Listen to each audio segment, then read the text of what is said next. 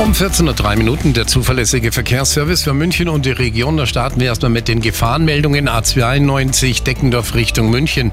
Zwischen Moosburg Süd und Erding die Richtungsfahrbahn gesperrt. Da brennt momentan ein PKW. Wir empfehlen Ihnen die Umleitung U32.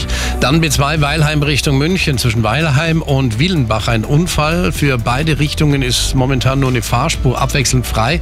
Und zwischen B11 bei Grün und der ST 2542 bei Kleist dichter Verkehr Zeitverlust Nummer 12 Minuten. Die A8 München Richtung Salzburg zwischen Hofoldinger Forst und Irschenberg 12 Kilometer Stocken, Zeitverlust 18 Minuten.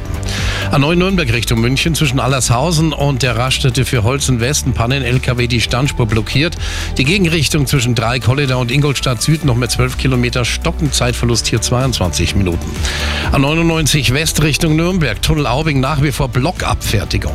A99 Ost Richtung Nürnberg zwischen Hohenbrunn und Kirchheim bei München 11 Kilometer Stocken, Zeitverlust 21 Minuten.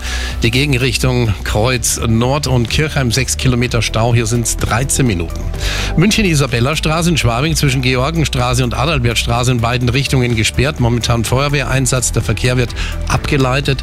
Und Kreis Rosenheim STF 2359 die Münchner Straße zwischen Burger und Wasserburg am Inn in beiden Richtungen gesperrt. Schwerer Unfall. Rettungshubschrauber sind hier im Einsatz. Der Verkehr mit Waldtier. Fliesen, Holz, Vinyl und Natursteinböden in Halberg-Moos und unter fliesen-waldtier.de. Die aktuellsten